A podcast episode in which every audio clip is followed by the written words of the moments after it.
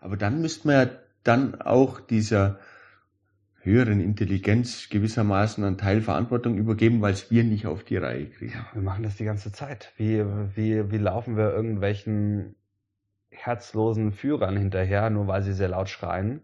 Das, also wir kennen das in der Geschichte. Im Folgenden mein Gespräch mit Tristan Post, einem KI-Experten und einem Unterstützer und Leiter für Startup-Unternehmen KI in ihre Unternehmen zu integrieren und damit natürlich zu wachsen. Der Tristan selber ist recht breit aufgestellt und auch sehr belesen, soweit ich das wahrnehmen kann, mitunter auch Philosophie studiert, war viel in der Welt unterwegs, hat auch viel gesehen und es gibt natürlich auch einen gewissen Weitblick und eine, eine gewisse Vogelperspektive, vielleicht auch auf die Dinge, die gerade heute in unserer Welt passieren, auch bezüglich KI. Das macht auch das Gespräch sehr interessant und an vielen Stellen schweift man da auch in ganz andere Bereiche ab, die aber indirekt natürlich auch von KI und allem drumrum, was das betrifft, angespielt werden. Wenn euch der Kanal gefällt, einfach abonnieren und ansonsten jetzt viel Spaß mit dem Gespräch mit Tristan Post. Sehr gut. Also Tristan, mir freut es abartig, dass du dir Zeit genommen hast für mich. Ja, gerne. Und um ganz einfach zu starten, ich bin beim Weg hierher im Radio über ein paar so Aussagen über KI gestolpert. Und was mich selber interessiert, es sind jetzt die letzten zwei, drei Jahre sau viele Dinge passiert im, im Rahmen von künstlicher Intelligenz. Es ist ja in die Presse gekommen und alles. Und irgendwie haben die Leute plötzlich das Bewusstsein gekriegt, dass sich irgendwas Großes ändern könnte oder auch nicht könnte. Und was sich da für mich aber für eine Frage viel mehr gestellt hat, weil ich, das ist alles ein Prozess, es wird nichts auf einmal passieren, meiner Meinung nach, aber das ist was anderes. Aber die Frage, die sich mir stellt, ist, ist so eine Gesellschaft überhaupt bereit oder unsere Gesellschaft überhaupt bereit dazu, für das Potenzial, was sich da gerade eröffnet? Ja, das, das blödes Beispiel, dieses ChatGPT, wo jeder drüber spricht, das ja. hat ja eben klar gemacht. Mann, das kann passieren, dass tausend Dinge ersetzt werden, ersetzt werden könnten und wir wissen noch nicht mal, warum, wozu und weshalb. Und vielen macht es Angst, vielen macht es auch keine Angst. Viele sagen, die Zukunft wird unglaublich, ne? frei von Hunger, frei von Leid. Andere sagen, in den nächsten 20 Jahren werden wir uns selber auslöschen als Menschheit. Kannst du einfach mal einen Kommentar dazu abgeben? Ja, ich meine, ähm, ich finde es ja auch spannend. Ich sehe ja ähm, sehr viel und ich bin auch sehr viel unterwegs und, und äh, wenn ich mit Leuten über KI mhm. spreche, dann ist es normalerweise keine KI-Experten, sondern eher ja. Ähm, Laien, wenn man so sagen darf. Und dann kommen natürlich solche Fragen sehr viel, gerade jetzt mit ChatGPT, ja. was sind äh, die Auswirkungen für unsere Gesellschaft? Und wir sehen schon, ich meine, ich komme aus dem Bereich, ich glaube, es gibt sehr viele sehr spannende Entwicklungen, aber ich glaube, es gibt auch einige Sachen, die ähm, ja schwierig sind und eine große Herausforderung für uns werden. Und das ist jetzt nichts Neues, was wir mit einer Technologie haben. Das sehen wir eigentlich von allen Technologien. Stell dir mal vor, wir haben damals, als wir Jäger und Sammler waren, auf einmal für uns das Feuer entdeckt und haben uns auf einmal angefangen ja. zu verbrennen. Ja, das war so die Herausforderung.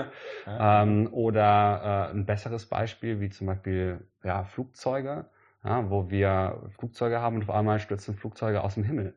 Und äh, wir haben verschiedene Herausforderungen auch mit künstlicher Intelligenz, die es für unsere Gesellschaft gibt. Ähm, es geht ja ganz klar von, von vielleicht einerseits, ähm, dass wir bald nicht mehr erkennen können, was jetzt Wahrheit ist oder was nicht, weil sogenannte Deepfakes oder Generative AI so gut ist und die Bilder, die generiert werden, so echt sind, dass wir äh, als Menschen Schwierigkeiten haben, mit bloßem Auge zu erkennen, was wahr ist und was nicht wahr ist. Und äh, gerade jetzt in den Zeiten, wo eh schon die, das Vertrauen in die Politik ähm, so niedrig war oder ist wie mhm. noch niemals zuvor, stellt es, glaube ich, große Herausforderungen für unsere Gesellschaft. Und man muss gucken, wie man damit umgeht, was es heißt. Natürlich, klar haben viele Leute Angst, ähm, auch so ein bisschen ihren Job zu verlieren. Das ist was, was man immer wieder oft hört. Und ähm, ich finde es immer sehr spannend. Ich finde, man kann sehr viele Parallelen aus der Geschichte ziehen. Mark Twain hat ja gesagt, Geschichte wiederholt sich nicht, sondern reimt sich. Mhm. Und sehr viele Lehren von anderen Technologien zum Beispiel oder vor anderen Veränderungen ziehen, die meiner Meinung nach äh, auch jetzt wieder gültig sein werden. was was wären das für Parallelen als Beispiel? Naja, wir haben zum Beispiel ähm, ja viel, viel Angst. Wir sehen jetzt, dass die Leute wieder auch auf die Straße gehen. Man hat es vielleicht zum Beispiel gesehen, gerade sehr prominent im Bereich Hollywood, wo die, ja. wo die Drehbuchautoren auf der Straße waren und Angst hatten, dass sie ihren Job verlieren. Ich meine, das hat man immer wieder gesehen, dass Leute äh, aus Angst vor Automatisierung auf die Straße gehen. Ganz bekannt war damals ähm, in New York, wo die Bellboys, also die Leute, die Lifte gefahren sind, die man noch damals manuell gemacht hat und wo man dann damit navigieren musste, ähm, auf die Straße gegangen sind, als die ersten automatischen Lifte gekommen sind. Und man gedacht hat damals, uh, das ist irgendwie noch viel gefährlicher, äh, wenn du jetzt irgendwie an so einem Drahtseil hängst, ohne dass da Mensch ist. Und man hat festgestellt, eigentlich ist es viel sicherer. Ähm, und da sind irgendwie so, so spannende, spannende Parallelen äh, wo wir teilweise jetzt auch sehen, haben wir die Angst, irgendwie unsere Kontrolle abzugeben mhm. an die Maschine. Mhm. Und vielleicht ist es ja eher eine Chance in gewissen Maßen und gewisse Bereiche. Also die, für mich stellt es auch eine Chance da in Zumindest in den Gedanken, wo ich drüber nachdenken will. Aber stimmt, das, eine andere Parallele wäre zum Beispiel, wo der Webstuhl eingeführt worden ist. Ja. Da waren ja die ganzen Weber auf der Straße und haben demonstriert gegen die Webstühle, genau. die sie wegrationalisiert haben. Aber das geht ja da in dem Sinne dann ganz konkret um diese Angst vorm Ersetztwerden. Na, es gibt ja auch noch andere Ängste, die da treibend sind. Ja. Dass man das als Waffe einsetzen kann. Was ja, ich glaube, in der heutigen Zeit, also ich finde, ich finde das Argument ähm, durchaus tragender, weil mit dem ganzen mit der ganzen Informationsgesellschaft, die sich gerade so etabliert in den Generationen, die so aufwachsen, wird klar, was man für ein Potenzial, für ein schlimmeres Potenzial ausschöpfen kann an, ja, sei, sei es ein Angriff, sei es ein finanzieller Schaden, sei es einfach nur ein Image-Schaden, was auch immer. Ja. Was so eine KI auf eine unglaubliche Art und Weise auch abliefern kann. War es nicht sogar so, dass, dass äh, ähm, die Bing-KI jemanden dann gebasht hat auf Twitter, weil er sie versucht hat zu, äh, ja. zu, zu, zu überreden, äh, irgendwie ihre Geheimnisse preiszugeben oder so was ähnliches. Ne? Ich glaube, man muss verstehen, was wichtig ist. Es ist jetzt ja. nicht unbedingt die Technologie an sich, die irgendwie mhm. Leute angreift oder ja. die Leute basht ähm, und, und wo das, wo das passiert. Da gibt es so ein paar Beispiele. Das war, glaube ich, damals ja. Microsoft, so ein, so ein Twitter-Bot, den die entwickelt haben, wovon du sprichst. Mhm. Ähm, und da sind auch wieder die Parallelen, die ich sehe. Also wir überlegen ja einerseits, wie können wir die Technologie sicherer machen. Also es ist wie zum Beispiel ja. bei Flugzeugen zu überlegen, was können wir machen, damit weniger Flugzeuge vom, vom, vom Himmel stürzen. Mhm. Und dann gibt es aber noch die ganz andere Komponente. Und zwar, das können wir alles regulieren. Was kann ich damit ja. machen, dass ein Flugzeug weniger ja. vom Himmel stürzt? Wie kann ich Leute schulen? Ja. Die, die machen jetzt einen Pilotenschein, werden gesichert, da müssen irgendwie Schwimmwesten drin sein.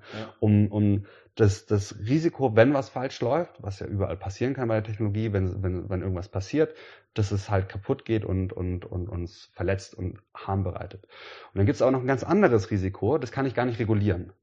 Äh, oder nicht wirklich regulieren. Und da habe ich viel weniger die Chance. Und zwar, was passiert, wenn jetzt jemand ein Flugzeug nimmt und mit einem Flugzeug in einen Turm reinfliegt? Also wenn jemand KI nimmt und bewusst sich dafür entscheidet, abgesehen von den Regeln, die wir setzen als Gesellschaft, diese Technologie einzusetzen, um Leuten zu schaden. Und das kommt gerade zum Beispiel auch schon vor. Wenn du dir überlegst, mit der Technologie, was du teilweise machen kannst, ähm, es kam letztens vor ein paar Monaten ein Paper raus von Microsoft, wo sie fünf Sekunden ein Snippet von deiner Stimme brauchen, um diese Stimme zu klonen. Und es wird recht schwierig für eine andere Person zu erkennen, ob die Stimme jetzt echt ist oder nicht. Und äh, das, diese Technologie wird teilweise jetzt schon in Scams eingesetzt wo ähm, ja, Leute mit der Stimme der Tochter angerufen werden, wo irgendwie zum Beispiel gesagt wird, die Tochter ist gerade in Spanien, hat einen mhm. Autounfall und muss irgendwie zur Polizei, wenn der Vater jetzt nicht sofort mhm. Kaution zahlt. Ähm, oder die Geschichten, äh, wo die Stimme vom CEO beim Controlling, Head of Controlling angerufen hat und gesagt hat, bitte überweis sofort ein paar Millionen auf Konto X. Und das immer schwieriger wird ähm, zu erkennen. Ähm, und, und, und ja. Mhm. ja. Haben wir da überhaupt eine Chance, das zu verhindern? Das ist ja der Anfang.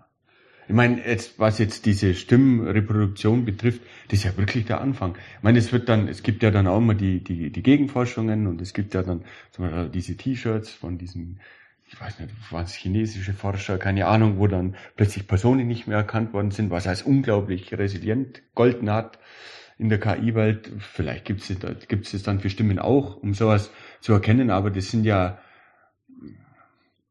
also was, was mich daran ähm, so antreibt, ist ja die Tatsache, dass das, wie gesagt, Open Source ist. Ja. Und nicht, das ist keine komplexe Software. Ja, also, also so, ein, so, ein, so ein Stimmenscam, ich würde jetzt mal vermuten, ähm, jeder normal durchschnittlich begabte Mensch wird mit dem Tutorial, das es sicher in hundertfacher Ausfertigung im Internet gibt, es hinbringen, eine Stimme zu fähigen. Ja, also klar, und das ist auch wieder der Punkt, wo du sagst, ganz am Anfang, was heißt das für unsere Gesellschaft? Und das ist einfach sehr schwierig zu sehen, weil Technologie bewegt sich schneller als unsere Gesellschaft. Äh, das haben wir ja klar gesehen im Bereich ChatGPT, das wurde ja einfach so auf uns losgelassen.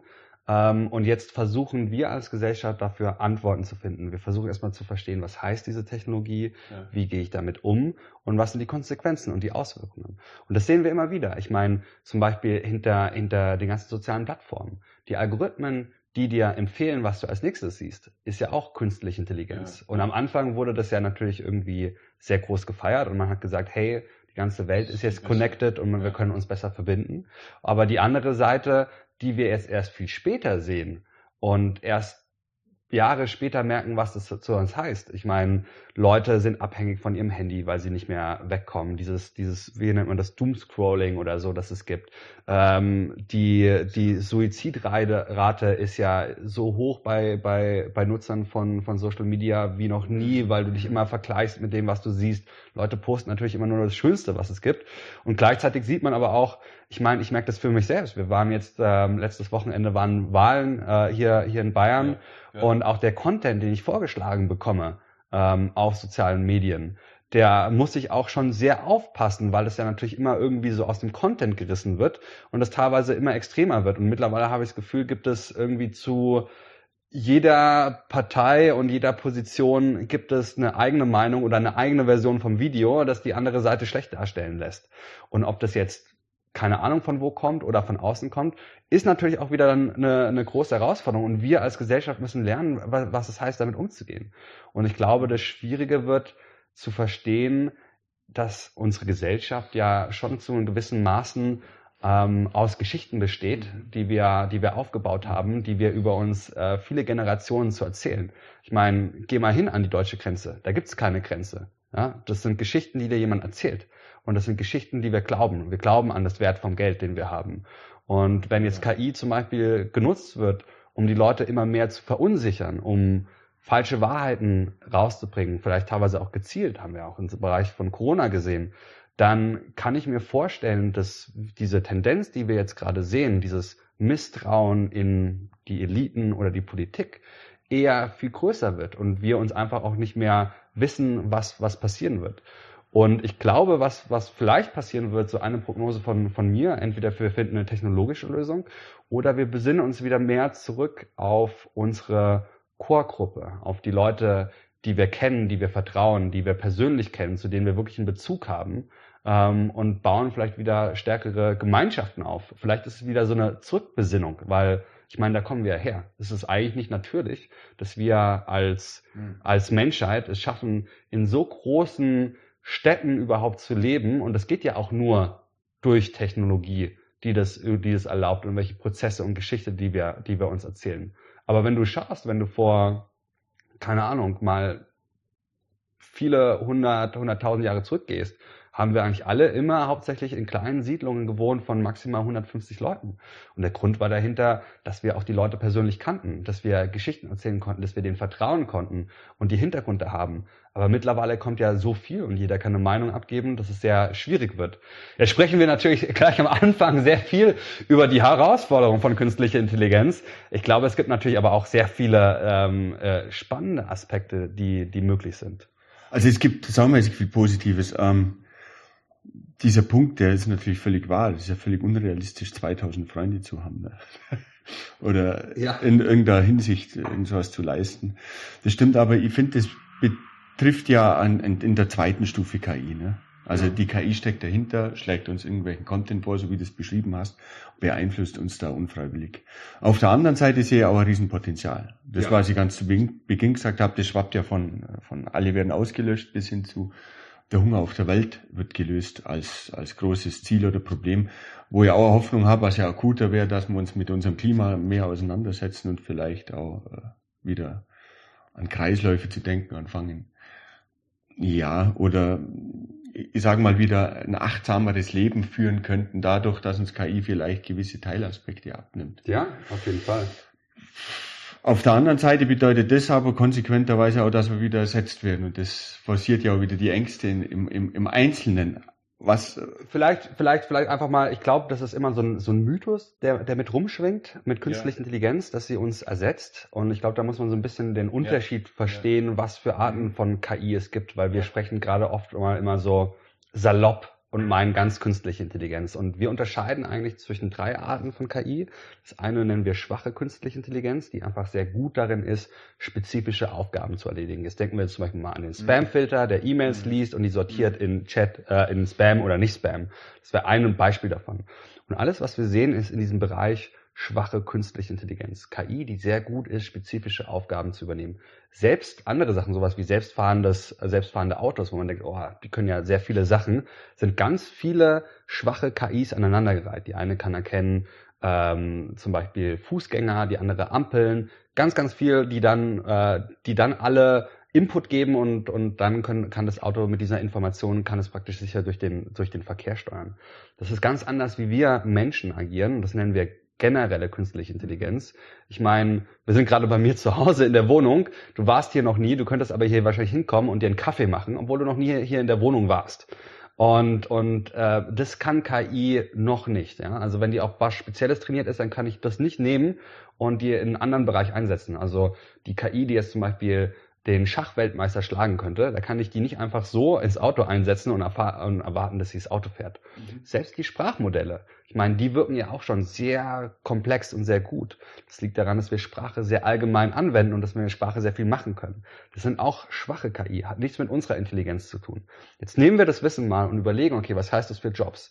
Ein Job besteht nie auf einer, aus einer einzigen Aufgabe. Ich arbeite zum Beispiel auch viel mit Journalisten zusammen. Was macht ein Journalist? Ein Journalist recherchiert, der findet Leute raus, der geht zu den Leuten, interviewt die Leute, transkribiert das Interview, macht dann ähm, daraus äh, seinen, schreibt er seinen Artikel. Es gibt es ähm, verschiedene Aufgaben, wo jetzt KI zum Beispiel kommt mhm. und diese Aufgabe vielleicht ersetzt. Das Transkribieren von Interviews kann ich mittlerweile eins zu eins mit KI machen. Das Schreiben von Text das kann KI noch nicht alleine, äh, sondern ich muss als Mensch dann im, immer einen Input geben. Das heißt, es gibt jetzt verschiedene Aufgaben, da werde ich viel befähigt, ja, sehr, sehr schnell und manche Aus Aufgaben ähm, mhm. kommen, fallen weg. Aber es das heißt nicht, dass mein Job wegfällt, mhm. sondern dass die, dass mein Job ganz, ganz, ganz, ganz anders ausschaut. Und ich weiß das beste Beispiel Jobstudent. Ja, Jobstudent vor 30, 40, 50 Jahren, als es noch kein Internet gab, als es noch keine Computer gab, da musstest du deine Diplomarbeit auf der Schreibmaschine schreiben. Überleg dir mal, wie lange das gedauert hat, auch weil jedes Mal, wenn du einen Fehler hattest, dann musstest du die ganze Seite nochmal neu schreiben. Oder zur Recherche. Da musstest du noch in die Bibliothek gehen und dir die Bücher raussuchen. Diese Aufgaben gibt's überhaupt nicht mehr äh, mittlerweile. Das fällt alles weg. Und das, der Job des Studenten schaut ganz anders aus, als er früher ausschaut. Benötigt neue Skills, äh, neue Fähigkeiten, die die Studenten natürlich jetzt lernen, ähm, aber es ist überhaupt nicht mehr vergleichbar, was, was die Leute damals gemacht haben.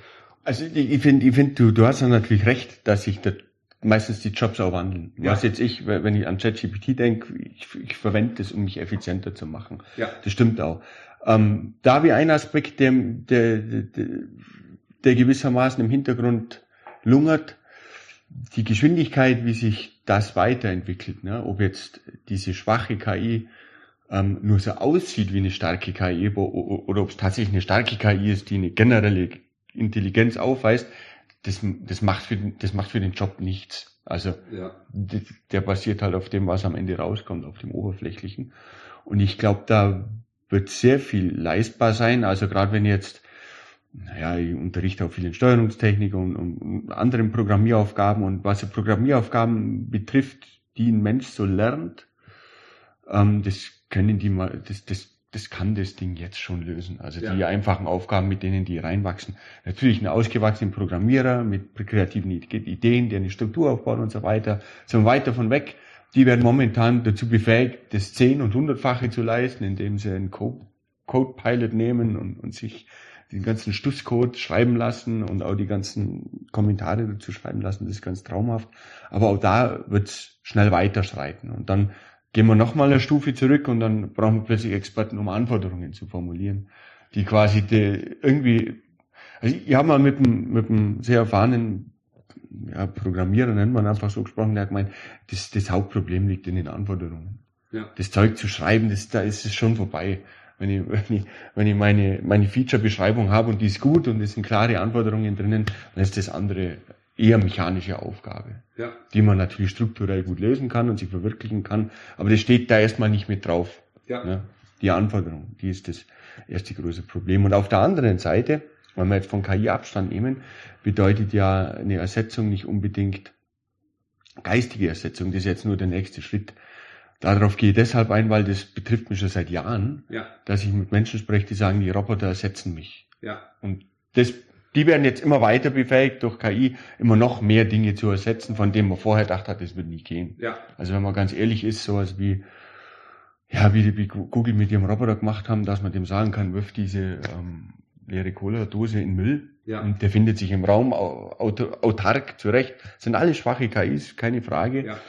Ähm, oder auch diese ähm, Chlorreinigungsroboter. Ich meine, da muss ich jetzt tatsächlich sagen, das ist was, wo jeder sofort da, also da, da fällt die Münze schnell. Okay, also das ist ja schön, dass, dass ja. der jetzt diese, diese, dieser Putzfrau die Arbeit abnimmt. Das finden, finden die alle gut. Aber das hat ein sehr breites Spektrum an, an Ängsten, die da befeuert werden, die aber meiner Meinung nach trotzdem alle nicht groß gerechtfertigt sind. Ja. Weil einfach die Arbeitsbereiche dann an sich verschoben werden müssen. Klar, und, und du musst dir überlegen, das, worüber du gerade sprichst, das ja. ist ja wie wir sagen, Cutting Edge. Das ist ja das, was wir ja. in den Nachrichten lesen, ja. was Leute publizieren. Und dafür, bis das jetzt dann wirklich mal in die Wirtschaft kommt, das braucht ja, das braucht ja Ewigkeiten. Das beste Beispiel ist ja ChatGPT. Alle sprechen drüber. Es gibt Studien, die zeigen, je nachdem, was du machst, bist du vielleicht sogar doppelt so schnell. Qualität geht sogar nach oben. Weißt du, normalerweise würde ich denken, dass Unternehmen, die komplett profitgetrieben sind, was sollten die machen? Die sollten jetzt alle ihre Pro-Version ihren Leuten geben oder ihr eigenes internes ChatGPT haben. Ich gehe viele Unternehmen rein, mache mach teilweise auch Trainings über ChatGPT meilenweit davon entfernt, dir das, ja, das, ja. das zu nutzen. Dabei ist es ein Werkzeug wie Excel, vielleicht mit einer, mit einer Order of Magnitude einfach viel besser. Der große Unterschied ist, wenn ich in Excel richtig gut werden will als Nutzer, dann muss ich aber sehr viel Zeit reinstecken, sehr viel Training, weil ich muss ja lernen, wie ich Formeln schreiben kann. Das Gute ist bei, bei ChatGPT, ich benutze ja menschliche Sprache. Das kenne ich ja. Ich habe ein intuitives Verständnis dafür. Trotzdem fällt es vielen noch schwierig, auch mit dieser Technologie umzugehen. Und ich frage mich, wie lange es dauert, bis es dann wirklich die Leute massenhaft im Unternehmen äh, äh, anfangen zu nutzen. Das stimmt. Bis die Zeit, bis das richtig genutzt wird im Unternehmen, glaube ich, wird riesig sein. Ja. Ich glaube aber, die Entwicklung von dieser KI, wie sie gerade stattfindet, oder diesen KIs in der Richtung, die wird deutlich rasanter sein. Ja. Und dann stellt sich die Frage, und dann sind wir wieder bei dieser interessanten Frage, wie man so eine Diskrepanz da aufarbeitet. Ich weiß nicht, ob ich das vergleichen wird wie, wie, wie das, äh, die Automatisierung des Webstuhls damals. Ob das vom Tempo her sich entspricht, dem würde ich sofort widersprechen und sagen, nee, wir sind, wir sind schneller gerade unterwegs. Und ob es auch dem, äh, ja, der gesellschaftlichen, ähm, ich sage mal, Größe oder wie sagt man das, die Diskrepanz, die das gesellschaftlich auslösen kann, entsprechen könnte. Ich meine, es ging damals in kleinen Bereichen los und jetzt greifen ja die KIs äh, schlussendlich die Menschlichkeit an. Ja? Ich weiß jetzt nicht, ob sie unsere Menschlichkeit angreifen. Ich glaube eher. Angreifen ist jetzt eher, sehr provokant ja, ja, formuliert. Ich, ich, glaube eher, ich sehe ja die große Chance letztendlich da drin, uns wieder viel menschlicher zu machen mit der künstlichen Intelligenz, da sie uns hilft, viele der Aufgaben, die sehr repetitiv, die eigentlich nicht für uns geeignet sind, weg, ähm, uns, uns, uns zu nehmen. Und wenn du mal überlegst, das finde ich ja super spannend, auch zu überlegen, so, hey, ja, wenn es, wenn es theoretisch mal heißen würde, wir, wir würden jetzt irgendwie, KI nimmt die ganzen Aufgaben weg und wir arbeiten vielleicht nur noch 15 Stunden die Woche. Ja? Und jetzt stell dir mal vor, das klingt ja für viele komplett unvorstellbar. Es gab anscheinend schon mal eine Zeit, wo wir nur 15 Stunden die Woche gearbeitet haben. Es gibt einige Anthropologen, die glauben, damals, als wir Jäger und Sammler waren, haben wir nur 15 Stunden die Woche gearbeitet, um unsere Lebensunterhaltung, äh, einfach unser Lebensstandard zu Drei halten. intensive Stunden am Tag oder sowas. Ne? Ja, Und, und, und davon sind wir ja gerade meilenweit weg. Also wenn man sich anschaut, seit den 18, 70er Jahren haben wir im Durchschnitt, glaube ich, 60 Stunden gearbeitet. Dann sind wir irgendwann runter auf 38 und jetzt sind wir ja wieder hoch auf 40 Stunden im Durchschnitt, die wir arbeiten. Ich glaube in Amerika sogar wieder knapp unter 49. Ja, das ist ja verrückt. Und ich meine, wenn, wenn es irgendwie damals nach der SPD geht oder nach manchen Leuten, die wollen ja, wir haben ja großen Arbeitskraftmangel, die wollen ja eher, dass wir wieder mehr als weniger arbeiten. Also da, da, da kann ich dir nur voll zustimmen. Da habe ich mich auch damit beschäftigt. Ich finde, ähm, die Frage nach der Arbeitszeit ist halt, zumindest diesen Gedanken müsste jeder verstehen, dass die Arbeitszeit nicht mit der Arbeitsproduktivität, nichts mit der Arbeitsproduktivität zu tun ja. hat. Also wenn jemand in 15 Stunden das schafft, was ein anderer in 30 macht, warum soll der dann nicht 15 Stunden arbeiten? Ja. Aber der Gedanke ist danach, ja, dann macht er in 30 Stunden erst doppelt, aber genau das findet halt nicht statt. Ja. Weder kann der das körperlich aufrechterhalten, die Intensität bei der Arbeit, noch kann er die Motivation aufrechterhalten, die er ja. sich von der er sich treiben lassen kann, wenn er weniger. Und ich glaube, es ist ja auch wichtig, sich heutzutage so ein bisschen die Frage zu, zu stellen, wozu arbeiten wir? Und, und warum arbeiten wir? Und das kommt ja immer wieder so als, als Vorurteil ja. der, dieser Gen Z, wo man sagt, die hat ja, überhaupt keine Lust mehr zu arbeiten. Und wenn man sich anschaut, haben wir eigentlich so drei große Generationen. Die eine war vor den, den großen äh, Weltkriegen oder währenddessen, die gearbeitet haben, um zu, zu überleben, vor allem auch in der industriellen Revolution. Dann hatten wir sozusagen die goldene Generation, die nach dem Krieg kam, die gearbeitet haben, um sich einen Lebensstandard zu, zu erhalten. Und jetzt müssen wir eigentlich überlegen, ich meine, wir sind, wir leben so auch so ein bisschen in dieser Shared Economy, wo viele Sachen umsonst sind. Ich meine, du kannst einen Streaming-Dienst hast du irgendwie umsonst, du hast in unserer entwickelten Welt viele, viele Sachen um, um, umsonst. Du hast schon einen sehr hohen Lebensstandard und viele Sachen, die sich unsere Eltern leisten konnten, kann man vielleicht in unserer Generation als Otto Normalverbraucher gar nicht mehr haben. Ich stelle man sich vor, in der Stadt der Traum von, von, vom eigenen Wohnen. Unmöglich für die, für die meisten. Und deswegen fragen sich wahrscheinlich die Leute zu Recht, naja, wozu arbeite ich? Arbeite ich dann am Ende des Tages, ich kann mir kein Haus mehr leisten. Warum soll ich dann jetzt 40, 50 und wir haben ja, ja vorher darüber mal gesprochen, als wir hergekommen sind, äh, ein Berater, der auch vielleicht mal 80, 90, 100 Stunden arbeitet. Wozu? Wozu am Ende des Tages? Also das Witzige ist ja in, in so einer, äh, wenn wir bei dem Beraterbeispiel bleiben, aber braucht man nicht, allgemein, wenn ich jetzt 80 Stunden arbeite, dann fange ich erstmal wieder an, Großteil von meinem vielen Geld, das ich vielleicht verdient, dafür wieder auszugeben, mir Zeit zu schaffen. Ne? Dann brauche ich eine Haushälterin, brauche jemanden, der mir meine Kleidung wäscht und so weiter, damit ich überhaupt noch eine Restzeit übrig habe. Und das sind ja auch gewisse Studien, die es gibt, die dann zeigen, je mehr Geld man dann verdient, irgendwann fängt man nur noch an, Geld dafür auszugeben, um sich wieder Zeit zu beschaffen. Ja. Auf der anderen Seite könnte man einfach von vornherein mit weniger Geld wunderschön viel Zeit haben und, und sich sein Leben wunderbar gestalten mit den, diesem Hintergedanken, dass ich glaube ab, ab 70.000 Euro Jahreseinkommen sowieso das Glück nicht mehr zunimmt und davor ist die Kurve schon saumäßig ja. flach. Also man, man ist mit wesentlich weniger Geld fast genauso glücklich wie mit, wie mit viel, viel, viel mehr Geld. Ja, und dann will man eher mehr Zeit haben. Die man diese, sich auch diese Zeit, die ist natürlich unbezahlbar. Das finde ich auch einen wichtigen Aspekt, ähm, was auch die Zukunft betrifft, warum es eigentlich schön ist, wenn KI oder eine Automatisierung uns ersetzen würde. Ja dass wir nicht unbedingt dann ähm, ähm, unseren Arbeitsplatz verlieren, sondern eigentlich Arbeitszeit verlieren, in Anführungszeichen, auf der anderen Seite Zeit gewinnen. Ja, also wenn dann ein also, Roboter kommt, wieso nicht einfach für dasselbe Geld nur 20 Stunden? Ja, also ich glaube, wir müssen halt einfach davon, davon weg, äh, zu glauben, dass wir so viel arbeiten müssen. Und ja. wir, ich meine, wir als Gesellschaft sind gerade irgendwo, dass wir uns sehr stark über die Arbeit definieren. Oh Und da bin ich ja auch selbst mit eingeschlossen ähm, dass wir uns, dass wir uns definieren. Und ich weiß, wie schwierig das ist, da rauszukommen. Also sich mal manchmal irgendwie bewusst irgendwie irgendwie freizunehmen ist oder mal rauszukommen ist gar nicht immer ähm, immer so einfach. Das, das ist aber auch die Frage, was dann deine Arbeit definiert oder ob die Arbeit dich definiert und dir eine Vorgabe ist oder ob du dich selber auch als Teil deiner Arbeit definierst. Ne? Ja. Je nachdem, ich mein, was man treibt und was man macht, ist es es ist ja anstrengend oder ja. nicht anstrengend. Ne? Das, das, das, das ist ja auch ein gewisser Unterschied. Aber im Prinzip stimmt's natürlich. Diese Gesellschaft, in der wir gerade leben, die definiert sich leider Gottes sogar nicht nur durch Arbeit, sondern sogar durch Arbeitszeit. Ne? Jemand, der ein Aushängeschild trägt, ich arbeite 60 Stunden, der wird irgendwie bewundert aus irgendeinem Grund. Ja. Wohl, wohl wahrscheinlich das Gegenteil der Fall sein ja. sollte. Ja. Kann, kann auch nicht genau erklären, warum, warum das so entsteht, weil eigentlich hat man eine Zeit, wo wir 60, 70 Stunden gearbeitet haben. Ne? Vor Henry Ford haben die Leute 15, 16 Stunden am Tag gearbeitet. Da war das normal. Und dann kam Henry Ford und die haben auch sechs Stunden, also sechs Tage die Woche, 16 Stunden gearbeitet. Und dann kam Henry Ford und sagte, und die arbeitet fünf Tage die Woche und nur acht Stunden am Tag. Und alle haben gesagt, oh, sehen, das geht komplett ja. in die Hose, dein Experiment.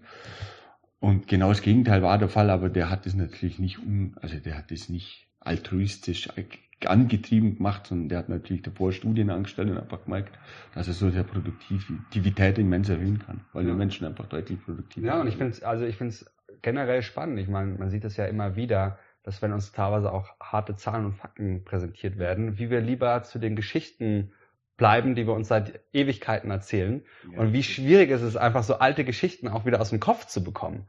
Und, und, und wie wir, wie wir, wie wir zum Beispiel auch immer wieder kämpfen, so alte Stigmata, die es, die es zum Beispiel gibt wieder, wieder, wieder aufzusammeln. Also, und deswegen, das ist ja auch wieder, dann geht's wieder zum Punkt zurück, wie schädlich auch so Falschnachrichten sein können. Also diese, diese zum Beispiel dieses eine Papier, das, das da mal rausgekommen ist, dass irgendwelche ähm, Impfungen ähm, äh, Autismus verursachen, wo ja gezeigt wurde, dass das auf nichts gefußt ist.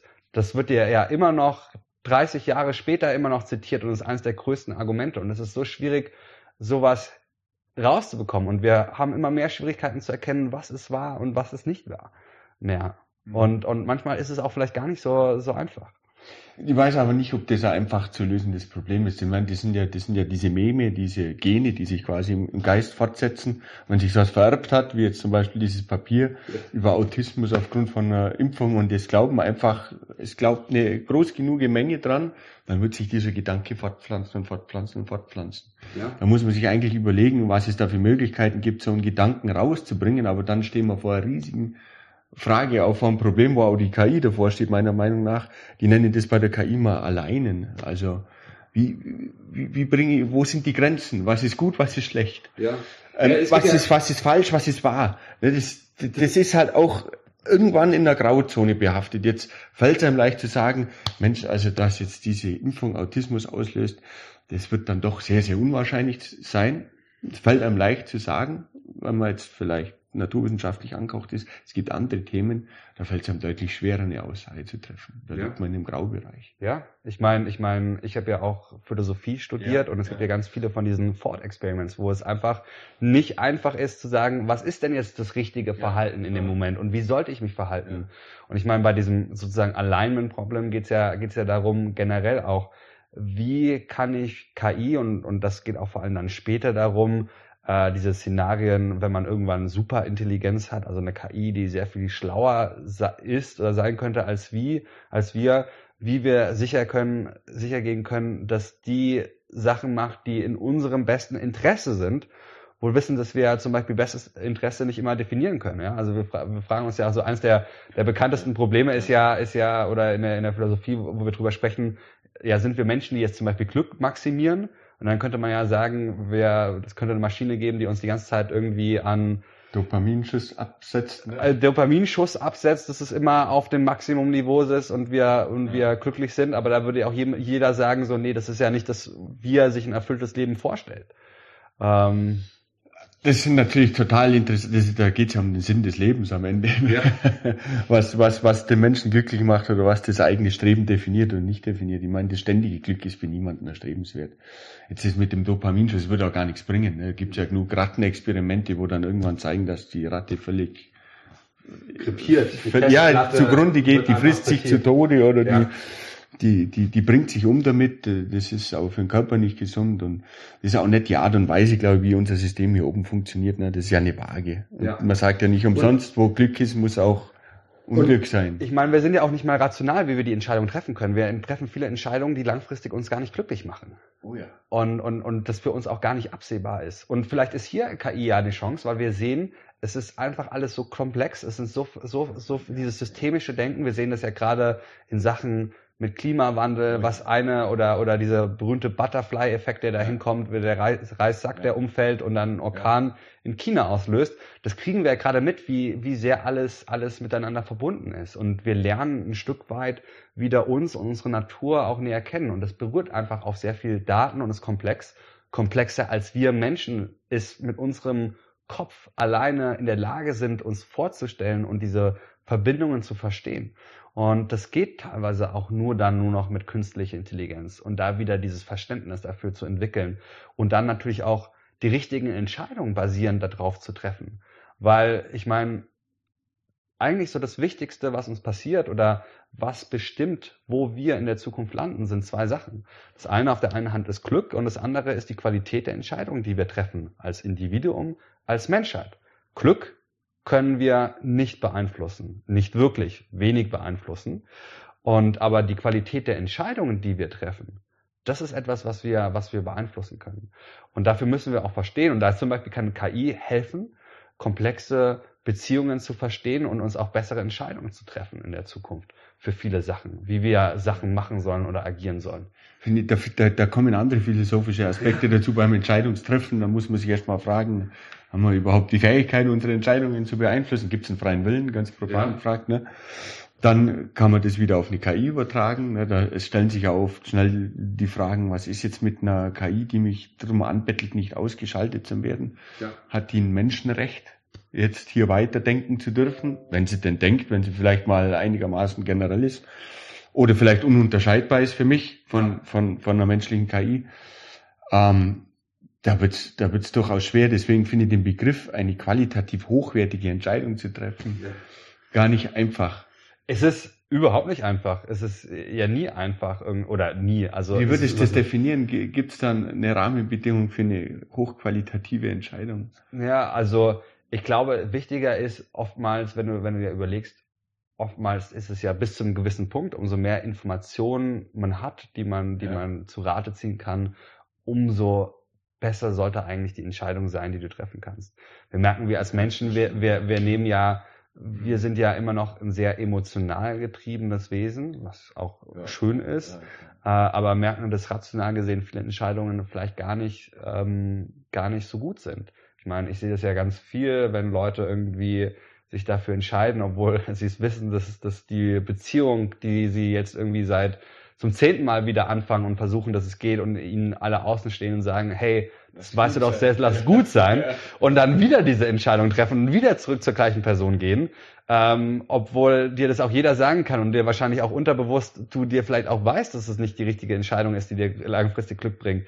Aber es gibt einfach sehr, sehr viele Beispiele, wo, wo es halt nicht so ist. Und vielleicht müssen wir da auch das zu weiter übergeben. Ich finde zum Beispiel sehr spannend, ich meine, wir erleben das ja gerade auch mal bei vielen politischen Entscheidungen, dass die nicht unbedingt rational das sind. Und das, da geht's wieder zu diesem ja. Punkt, wo, woher basieren sehr viel auf den Geschichten, ja. die wir uns erzählen und gar nicht mehr zu überlegen, okay, ja. was ist jetzt die, die Linse drauf, macht das überhaupt wirklich Sinn? Schau dir das doch mal an. Also wie verpönt zum Beispiel jetzt Cannabis war und wie schwierig ist es wieder zu, zu legalisieren, obwohl man die ganzen Studien haben, die alle sagen, hey, Cannabis ist lang nicht so schlimm, wie wir, wie wir, wie Alkohol ist. Warum ist Alkohol erlaubt? Warum ist zum Beispiel Cannabis nicht erlaubt? Ja. Das basiert auch nur auf irgendwelchen Glück, Unglück, Geschichten, die irgendwann erzählt worden sind. Es, es, gibt da keinen großen Grund, die beiden Sachen jetzt aufzuwiegen. Ne? Man kann ja. für das eine und für das andere argumentieren, aber schlussendlich sind es beides wenn man das unter dem Begriff weiche Droge fallen lässt, gehören die beide sicher dazu. Ja. Das eine in die eine Richtung mehr, das andere in die andere Richtung mehr. Vom einen wird der Typ Mensch abhängiger, vom anderen wird der andere Typ Mensch abhängiger. Keine Ahnung, gibt's viele Graubereiche, Genau. Über das gesamte Spektrum hin, hinweg, wie, wie überall ist es ein Spektrum. Aber die Entscheidungen, die erst getroffen werden, sind halt oftmals eher weniger rational, ja. sondern oftmals irgendwie politisch, emotional und, und, und menschlich und vielleicht auch gar nicht so gut für, für, für, für alle Leute. Und das, das ist aber ein Punkt, der faktisch immer mehr wird in der Politik, so wie ich es wahrnehme. Es geht da immer um Geschichten. Und zwar werden die Geschichten auch so ausgenutzt, dass eine neue Geschichte, die vielleicht Aspekte aufgreift, die überhaupt nichts mehr mit der, mit der Realität zu tun haben, viel intensiver wahrgenommen werden, weil sie vielleicht einfacher sind. Einfach weil die Geschichte einfacher ist. Weil man vielleicht einen einzelnen Schuldigen hinstellt oder irgendeine einfache Geschichte strickt. Oder weil sie meinen Glauben anspricht. Und, oder weil sie einen Glauben anspricht. Und, und, aber es ist nicht einfach. Und es reicht nicht, an irgendwas zu glauben. Das Leben ist nicht ja. einfach. Ne? Und das Schwierige, was ich halt jetzt sehe, und das wird auch wieder natürlich verstärkt, und dann geht's wieder zum ersten Punkt zurück, ist, ich meine, wir waren erstens noch nie so in, in zweit wie, wie, wie jetzt. Wir haben nie so viel Misstrauen gehabt, aber es gibt auch noch nie, ich habe das noch nie so erlebt, dass sich Lager so gegenseitig angreifen. Schau dir das an in der, in der USA, wo es vielleicht noch viel extremer ist, aber ja auch hier. Ja, was, was, was hier passiert wird, ist, wir, wir, wir merken gerade auch gerne irgendwie in dem, in dem politischen äh, ähm, ähm, Entstehen, schauen wir lieber drauf, was uns, was uns voneinander trennt oder was wir nicht gleich haben, als irgendwie die gemeinsame Sch Sch Schnittmenge zu, zu, zu erkennen. Und ich meine, das ist ja die große Herausforderung. Jetzt gerade treffen wir Entscheidungen meistens immer für eine Allgemeinheit. Und die große Chance mit künstlicher Intelligenz ist, dass du eigentlich auch Sachen personalisieren kannst. Ja, also im besten Fall möchte ich ja zum Beispiel, ich meine, viele Studien, die wir gemacht haben, wie es darum geht, Medikamente einzunehmen, ist ja auf einem auf einem Durchschnitt von von den Leuten. Ja, und Medikamente, die vielleicht gut sind für einen Mann, wirken nicht so gut wie bei einer Frau oder bei bei bei kleinen Kindern. Und hier kann zum Beispiel KI helfen, uns verstehen, was macht mich aus, vielleicht so einen digitalen, wie so einen digitalen Zwilling von mir zu erstellen und da die Sachen erst auszuprobieren, um festzustellen, wie, wie agiere ich denn? Stell dir das mal einfach nur vor für die Politik. Ehrlich? Ja, stell dir vor, für, für jede, jede Person oder Personengruppen einen digitalen Zwilling zu haben und zu überlegen, okay, was wird jetzt der Effekt auf deren Entscheidung auf, auf diese Person sein und ist das wirklich gut oder nicht gut? Und dann könntest du Entscheidungen, bevor du sie triffst, könntest du sie eigentlich erstmal ausspielen und du könntest sie nicht nur einseitig ausspielen, sondern könntest das Feedback von dieser Gruppe oder von dieser Person, die ja dann zum Beispiel weiter feinjustieren. Genau. Das sind traumhafte Gedanken, da kann ich dir nur zustimmen, aber da stößt man auf, auf diese, diese Redewendung vom gleisernen Menschen und jeder hat Angst davor. Kann ich persönlich nicht nachvollziehen, weil die, die, die Daten, die ich habe, die ich preisgebe, die, die sind eh vorhanden. Also wenn, man kommt daran, aber plötzlich ist es schlecht, wenn jemand meine Adresse kennt, ein Unternehmen. Und warum ist es schlecht? Man da mal Gedanken dazu gemacht, eigentlich gibt es nur einen Punkt, der die Leute dran stört. Und so wurde ja auch dieses Gesetz mehr oder minder formuliert, ähm, dass jemand Geld mit deinen Daten macht. Davor hat es niemanden interessiert. Ne? Also die, das Interesse war deutlich geringer, dran, was jemand mit deinen Daten macht und mit deiner Adresse, bis zu dem Zeitpunkt, wo dann klar wurde, wo Google und Amazon aufgetrumpft haben und gezeigt haben, wie viel Kohle sie damit machen, personalisierte Werbung zum Beispiel zu zeigen. Und plötzlich waren die Daten bare Kohle wert und plötzlich war jeder der gläserne Mensch und hat sich betrogen gefühlt, vor allem um Geld betrogen. Klar, weil ich in der Lage bin und, und deswegen funktioniert es ja so gut mit aufhand deiner Daten kann ich dir, und das hat ja zum Beispiel damals dieser, daher kommt ja auch GDPR und solche, die ja. Hintergrundgeschichten ja. mit solchen Fällen wie Cambridge Analytica, dass ich jetzt in der Lage bin, und das ist ja das, was passiert ist, anhand der Daten sehr genaue Psychogramme von dir zu erstellen, besser vorherzusagen, wie du auf gewisse Sachen zum Beispiel reagieren wirst, wie zum Beispiel deine Frau oder deine, dein, dein Partner, ähm, den, den man hat, und das dann natürlich gezielt ausnutzen kann, um Leute zu manipulieren, in, in eine Entscheidung, die zugunsten der Person fällt, die am meisten dafür zahlt. Ja, wenn du dir überlegst, wieder jetzt, und das ist ja das große Punkt, wo man auch sagt, so hey, bei Wahlen will man vielleicht nicht KI einsetzen. Ich kann mir ja genau überlegen, von den Leuten gibt es ja Wähler, wo ich weiß, die werden auf jeden Fall äh, in Bayern die CSU und die Leute wählen auf jeden Fall die Grünen. Da kann ich jetzt irgendwie nicht mehr viel dran rütteln und die dran verändern. Aber dann gibt es ja in Amerika heißen diese, diese Swing Voter, diese Leute, die zum Beispiel unentschieden sind. Und die kann ich dann vielleicht sehr gezielt mit verschiedenen Nachrichten äh, befeuern. Ja, der eine, der eine ist vielleicht irgendwie schon Anhänger von der CSU, aber kein Fan von vom vom vom Söder. Und dann kriegt er halt irgendwie ganz viele Nachrichten eingespielt, wo der Söder irgendwelche Fehler macht oder sowas. Und dadurch ins, trennt er sich von der, von der Partei und will lieber woanders hingehen. Und das wären so, so, so Arten, wie man sehr gezielt, ja, sowas beeinflussen kann. Und ich glaube, das will man einfach nicht haben. Das ist einerseits und andererseits, man will schon auch das Recht haben, wenn jetzt von einem Daten genutzt werden, dass die auch wieder vergessen werden und dass du auch wieder ein Recht drauf hast. Vor allem, wenn Entscheidungen getroffen werden, basierend auf Daten von dir, die jetzt zum Beispiel ja. entscheiden, bekommst du einen Kredit, mhm. bekommst du keinen Kredit, wirst du zum Jobgespräch zugelassen, ja. weil mittlerweile geht ja auch KI über die ganzen ja, Jobdinger Dinger drüber und es wird ja alles irgendwie vorautomatisiert und da steht ja auch eine KI vor und eigentlich willst du schon auch die Möglichkeit haben zu wissen, wenn da deine Daten genutzt werden, ja, warum werden solche gewissen Entscheidungen getroffen? Und das steht zum Beispiel auch viel hinter dem KI-Act, dem AI-Act, der jetzt gerade ja auch in, ähm, ähm, in, in der EU eigentlich diskutiert würde und jetzt am Ende des Jahres mhm. ähm, ähm, da jetzt wahrscheinlich der dann auch so verabschiedet wird. Mhm. Mhm. Das kann ich verstehen. Es gibt also noch mehr Gründe. Ein Recht aufs Vergessenwerden. Aber ja, letztendlich, was ich sage, wenn jemand meine Informationen haben will, ob ich sie preisgebe oder nicht, ich meine, die Mittel gibt's, um für, für mich Gläsern darstellen zu lassen.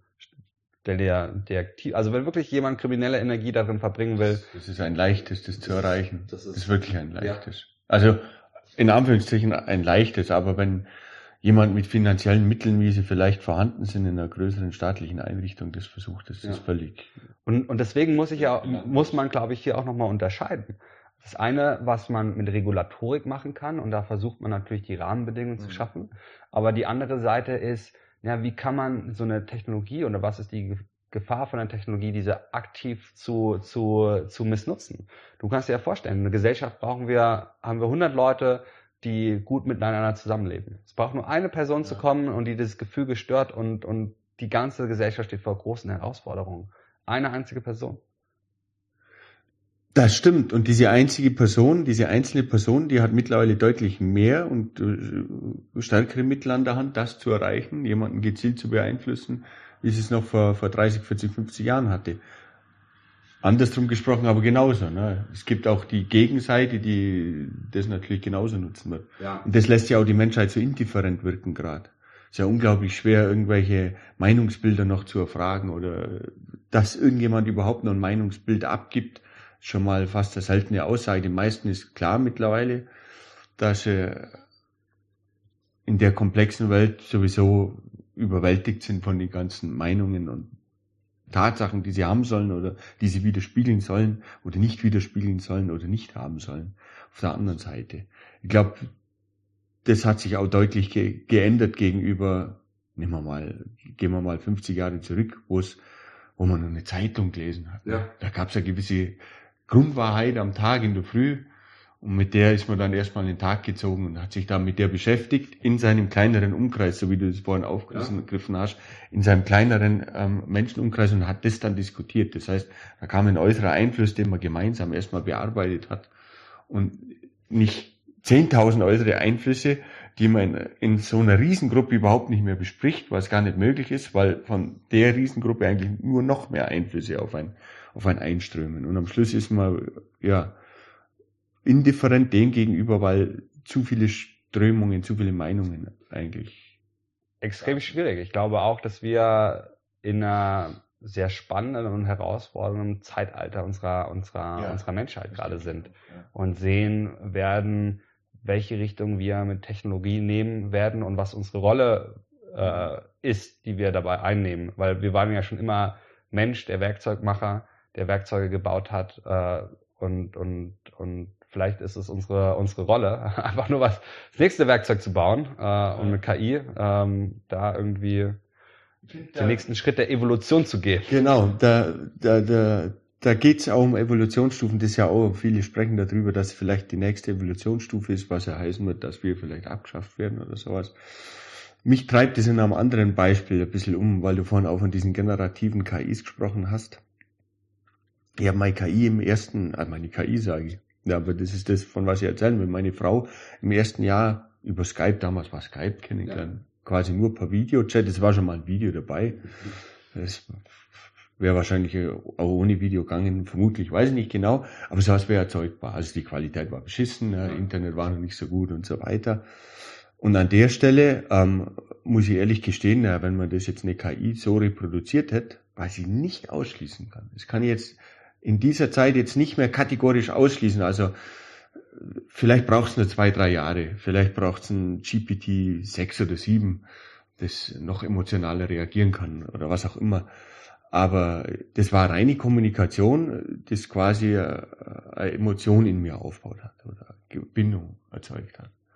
Und an der Stelle wird es ja dann doch deutlich, dass es mit dem Gespräch über KI nicht nur darum geht, dass wir irgendein Mittel zum Zweck schaffen, ein Werkzeug haben, sondern tatsächlich vielleicht irgendeine Persönlichkeit. Ich meine, wir gestehen ja unglücklicherweise Tieren nicht so viel Bewusstsein zu, wie wir uns Menschen zugestehen. Also, ähm, ich mein, es gibt genug Beispiele oder es gibt gute Studien drüber. Schweine sind genauso, ziemlich genauso intelligent wie Hunde. Ja. Hunde werden aber deutlich humaner behandelt als Schweine ja. im Durchschnitt. Ne? Ähm, und das finde ich, das muss man dann auch wieder in Retrospektive auf den Menschen beziehen und diese, diesen ganzen Menschen eigentlich deutlich, der Mensch muss sich zurücknehmen. Ja, also ich meine. Auch seiner Natur gegenüber, das steckt ja auch in dem, was, was wir mit dem Klimawandel machen müssen. Wir sind Teil von unserer Umwelt. Die Umwelt teilt unser Dasein mit uns und wir haben die Möglichkeit, irgendwie ein Leben da drinnen zu führen, indem wir den Eindruck haben, einen freien Willen zu haben, glücklich sein zu können und all die Dinge zu tun, die, die ein gutes, ein erfülltes Leben auszeichnen. Ja. Die Frage ist, ich meine, ich meine, schaffen wir das? Ja, also ja. können wir uns hier unserer Natur widersetzen? Ich meine, wenn wir uns unsere Gesellschaft anschauen, dann sehen wir schon auch, dass wir hoffentlich irgendwie friedfertiger werden. Und dann kommt natürlich auch immer wieder sowas wie der, wie der Krieg und das haut uns dann wieder so ein, so ein, so, so, so ein bisschen zurück. Und dann frage ich mich manchmal, gehört das vielleicht auch zu unserer, unserer Natur und wo das hingeht? Und Glaubst du, das gehört zu unserer Natur? Ich meine, wenn du dir überlegst, wir, die Menschheit, wir sind die blutrünstigste Spezies, die es überhaupt auf dem, oh ja, auf dem, auf dem Planeten vor. gibt. Und, ja. und, und was wir uns gekloppt haben und Blut geflossen sind und was wir zu anderen machen. Viele sagen, wir waren ja früher viel blutrünstiger. Irgendwie persönlich nehme ich das zum Teil ein bisschen umgekehrt wahr, wenn ich ganz ehrlich bin. Na klar, im Mittelalter waren wir noch äh, blutrünstig. Ähm, den eigenen Menschen gegenüber, aber die Blutrünstigkeit, was wir jetzt mit diesen industrialisierten Eierproduktionen und Fleischproduktionen unserer Umwelt quasi aufdrücken, das ist das, das ich weiß nicht, das, da, da geht's um, da geht's um Versklavung ganzer Spezies, blöd gesagt, ne? Ja. Und zwar harter Versklavung. Die kommen dann mal raus. Es werden Hühner züchtet ohne Flügel, damit die mehr Energie in die Eier stecken können und nicht so viel Energie im Flattern vergeuden und lauter so ein Zeug was, was, was ist denn das noch? Das ist mehr als blutrünstig. Das ja, ist vielleicht sogar die nächste Stufe. Und ich meine, ich meine, in der, in der idealen Welt würden wir ja irgendwo leben, wo wir, wo wir, wo wir wahrscheinlich alle in, in, in, in Überschuss und, und, und, und zufrieden und ohne, ohne Konflikt miteinander leben, aber auch ja. für andere Spezien. Und da sind wir, sind wir noch nicht. Und die Frage ist, ob wir da überhaupt hinbekommen. Also ich meine, das Schlimmste, was, was dem Planeten oder jetzt gerade passieren konnte, theoretisch, oder uns auch passieren konnte, ist, dass wir intelligent geworden sind und vom Baum gestiegen sind sozusagen. Ich meine, damit hat es angefangen. Und ja. die Frage ist halt, du siehst es jetzt gerade, schaffen wir es? Werden wir es schaffen, Entscheidungen zu treffen, die uns als Menschheit helfen werden? Oder werden wir es nicht mehr rechtzeitig schaffen und dann irgendwann von irgendwas überrollt werden, wie von einem Klimawandel, der uns als Menschen vernichtet wird, wie ein Asteroid, der einschlagen wird, weil wir uns einfach nicht koordinieren können. Und ich meine, die Wahrscheinlichkeit, dass es uns irgendwann als Menschheit nicht mehr geben wird, die ist sehr groß wenn du es dir überlegst. Irgendwann wird die Sonne ausbrennen. Die ja, Wahrscheinlichkeit also, steht erstmal bei 100 Prozent, ja. weil, wie du sagst, irgendwann geht's eh zu, zu, also zumindest sagen das die jetzigen wissenschaftlichen Theorien voraus, dass wahrscheinlich irgendwann mal also, Wenn wir es schaffen, den Planeten nicht irgendwann zu verlassen, dann werden wir, dann werden wir es auf jeden Fall nicht schaffen. Ja? ja? Unsere große Chance ist halt so, also ich kann mir vorstellen, dass wir uns als Menschheit vielleicht einfach zu blöd anstellen und schon uns irgendwie vorher dahin raffen oder verschiedene Sachen nicht machen können. Dass wir jetzt irgendwie zum Beispiel nicht schaffen, dass Klimawandel so extrem wird, dass der Planet nicht mehr bewohnbar wird. Könnte alles passieren. Wir wissen einfach nicht, wo es, wo es, wo es, wo es hingehen könnte ja. und dass es vielleicht von uns äh, gesteuert werden kann. Und wir machen uns gerade Gedanken darüber, ob KI für uns irgendwann in der Zukunft eine Gefahr darstellt, ohne zu wissen oder ohne uns zu überlegen, hey, das kann vielleicht die größte Chance überhaupt sein, weil gerade, glaube ich, die größte Gefahr, die wir darstellen, sind wir selbst. Aha. Aha, das stimmt. Dem kann ich nur zustimmen. Was ja bedeuten würde, dass es KI irgendwie schaffen müsste, die Menschen zu verändern.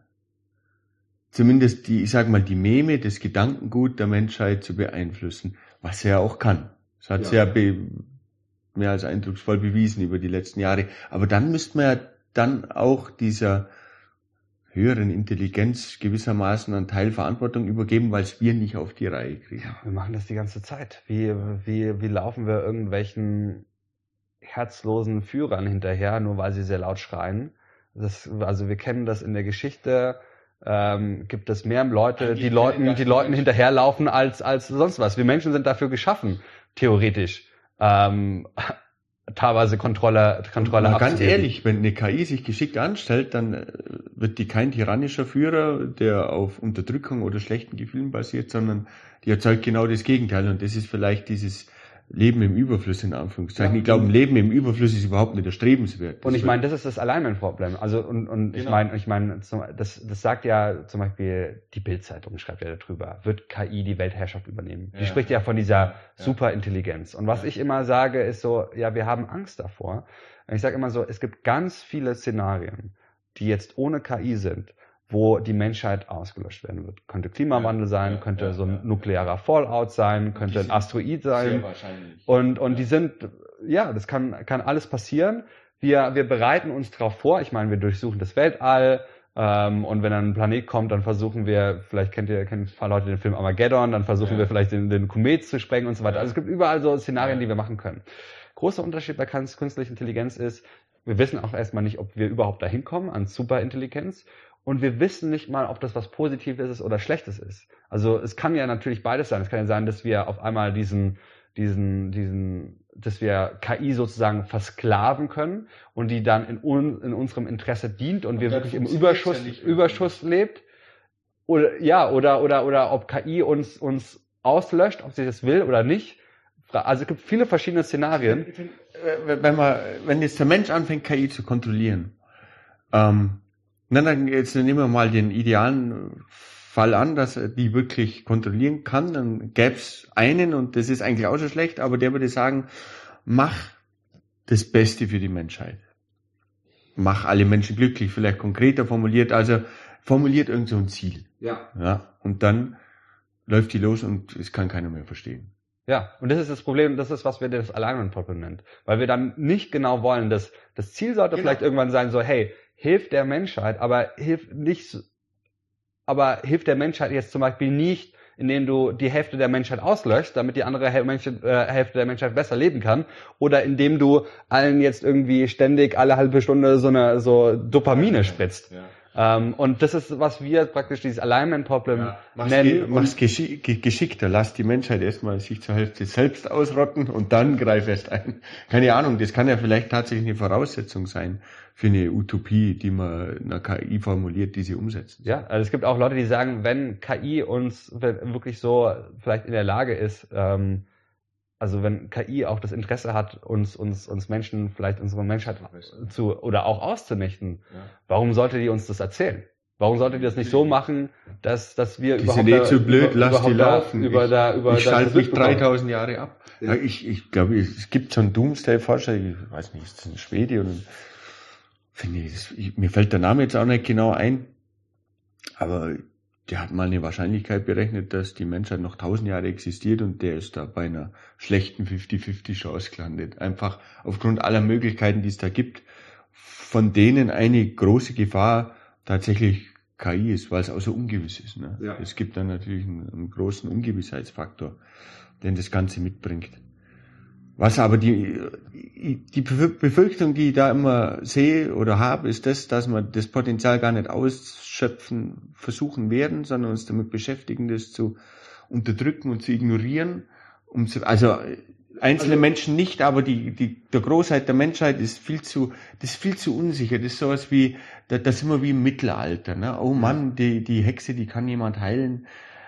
Das ist was Gutes, aber ja ist immer unheimlich. Ja, aber ja. das ist eigentlich, wir brauchen genau den anderen Ansatz. Ich glaube, damit wir es schaffen, eine Technologie zu entwickeln, die uns wirklich hilft als, als, als Menschheit und, ja. und, und nicht nur als Menschheit, sondern vielleicht als Ökosystem, ja. Ökosystem Erde, glaube ich, ist es extrem wichtig, dass wir aktiv über solche Technologien sprechen und überlegen, wie kann man sowas aufbauen, dass es funktioniert.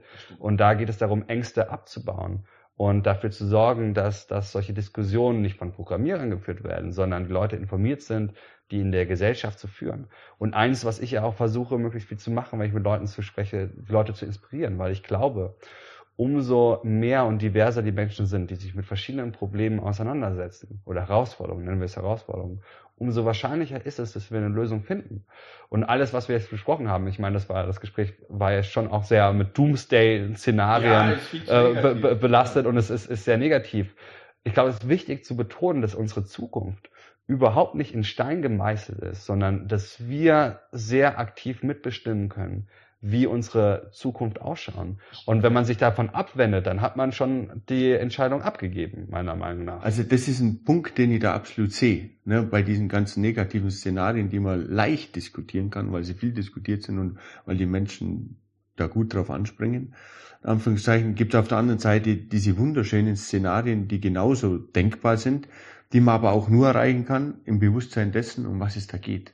Ja. Und das bedeutet, dass sich jeder damit beschäftigt und nicht das passiert, dass es aus reiner, aus reiner Angst vor, das ist immer dieses, die Angst vom Neuen, aus dieser reinen Angst heraus geboren, noch nicht mal, ja, versucht wird zu nutzen. Es wäre einfach viel zu schade, dieses Potenzial eben nicht auszuschöpfen. Weil dass das ein unglaubliches Potenzial hat, wird ja schon alleine dadurch gezeigt, dass es solche Doomsday-Szenarien gibt ja. mit KI.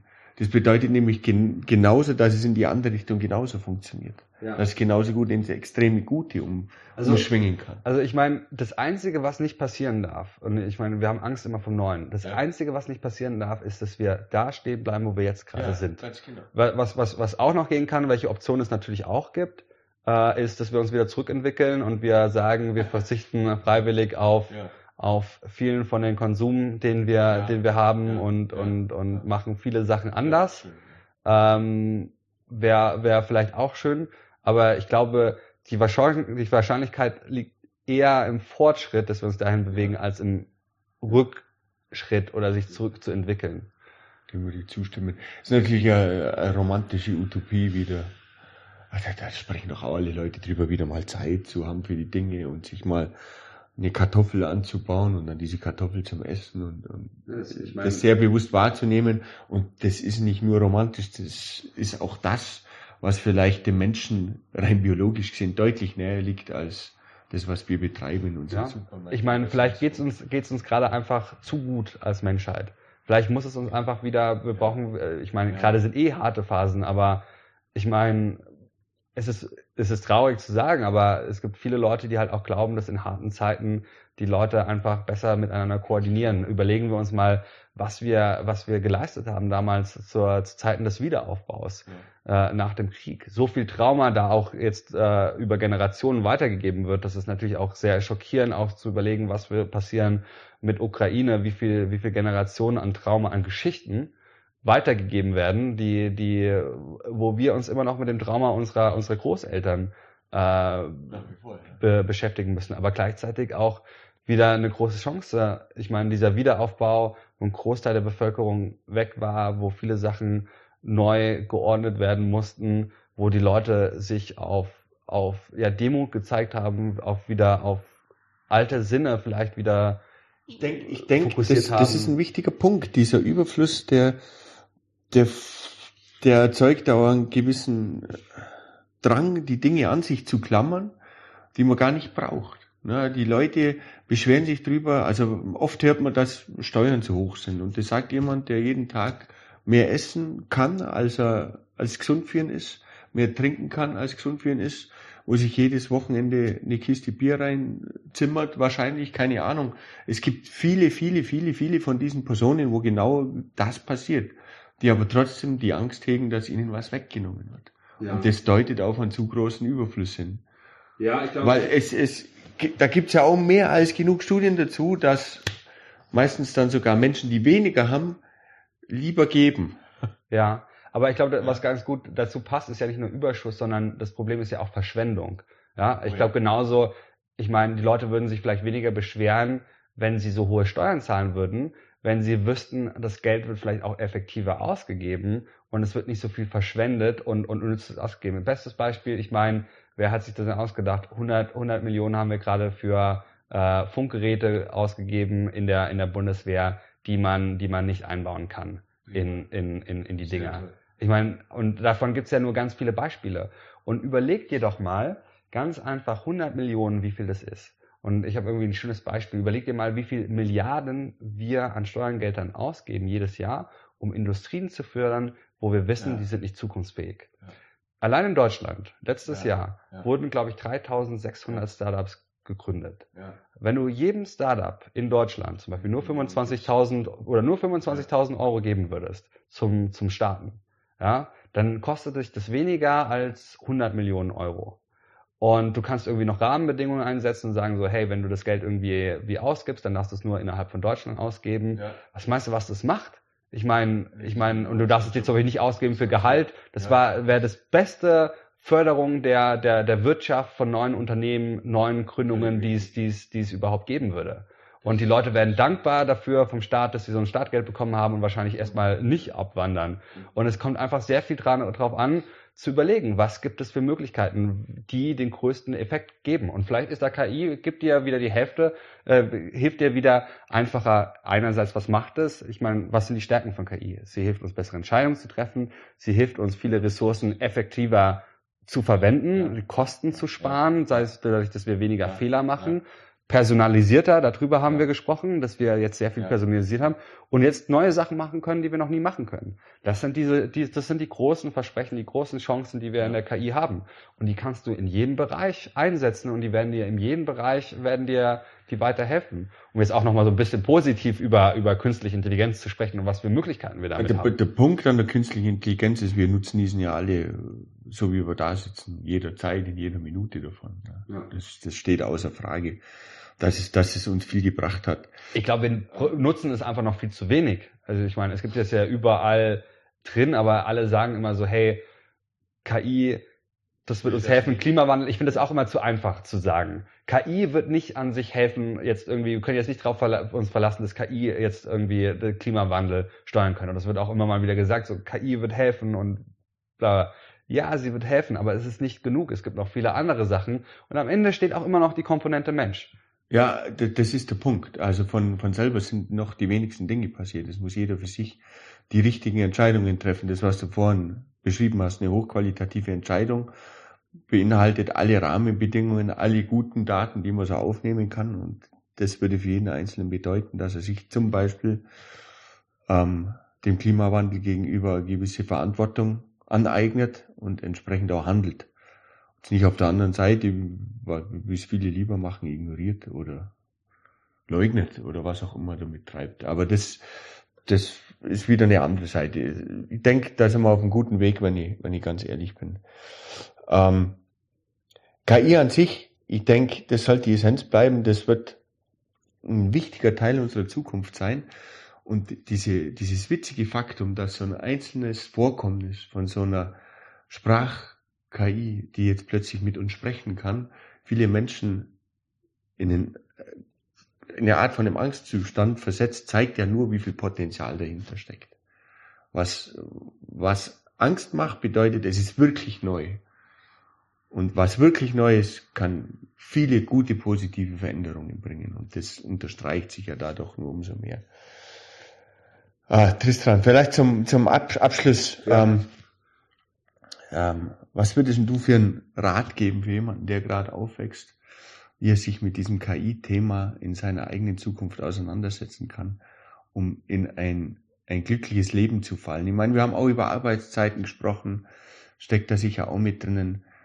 Einfach irgendwas, was du dir gerade vorstellen könntest, was dir als junger Mensch geholfen hätte in der jetzigen Zeit, der jetzigen aufzuwachsen Zeit. und weiterzukommen.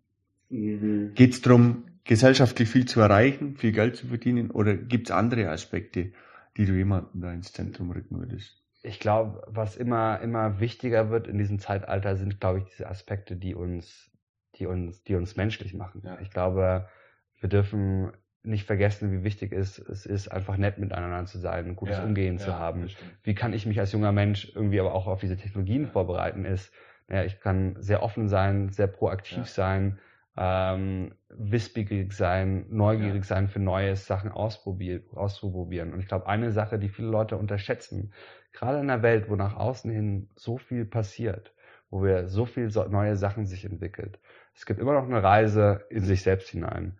Da gibt es so viel, dass du erkennen kannst über, über, über dich selbst, was, was dich ausmacht, was, was dir wirklich Freude ist. Und am Ende des Tages wird man merken, dass es auch so schwierig ist, mir fällt manchmal auch zu sagen und, und, und vielleicht auch, auch mein Lebensstil, wie er gerade ist, weil ich einfach sehr viel unterwegs bin und sehr viel am Arbeiten bin.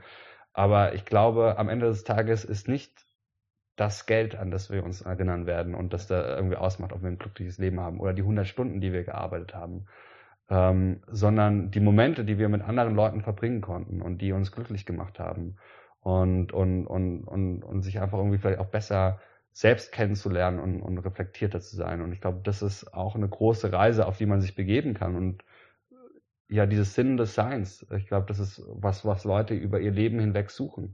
Und, das und das wieder zu finden und, und sicherlich sehr spannend. Auch das gerade jetzt in der, in der Welt, wo alles immer turbulenter ist ja. um einen rum. Das, das, glaube ich, beinhaltet viele Aspekte von den Dingen, die notwendig sein werden in Zukunft. Ähm, in sich zu gehen, weil in sich ein, im, im eigenen Kern wird man sehr schnell merken, dass es nicht darum geht, einen gesellschaftlichen Obolus zu leisten, einer Geschichte zu genügen, der Geschichte vom Geld, der Geschichte vom Erfolg oder der Geschichte von der Arbeitszeit, sondern dass es eine eigene Geschichte gibt, die man selber schreiben darf, ja. über die man selber bestimmen darf, ja. wie man die zu richten hat. Vielen, vielen Dank für dieses Gespräch. Das war sehr inspirierend. Ja, muss ich danke. Habe ich, hab ich auch gefreut. Das ist sehr, ja. sehr philosophisch geworden. Ja, ähm, das macht es umso interessanter. Ich finde die technischen Aspekte, die, die, die werden unglaublich viel diskutiert. Man nimmt sich selten Zeit, einen philosophischen Aspekt mal ähm, zu durchleuchten. Ja. Der doch umso massiver ist, weil es so eine unglaubliche Technologie ist. Vielen, vielen Dank. Ja.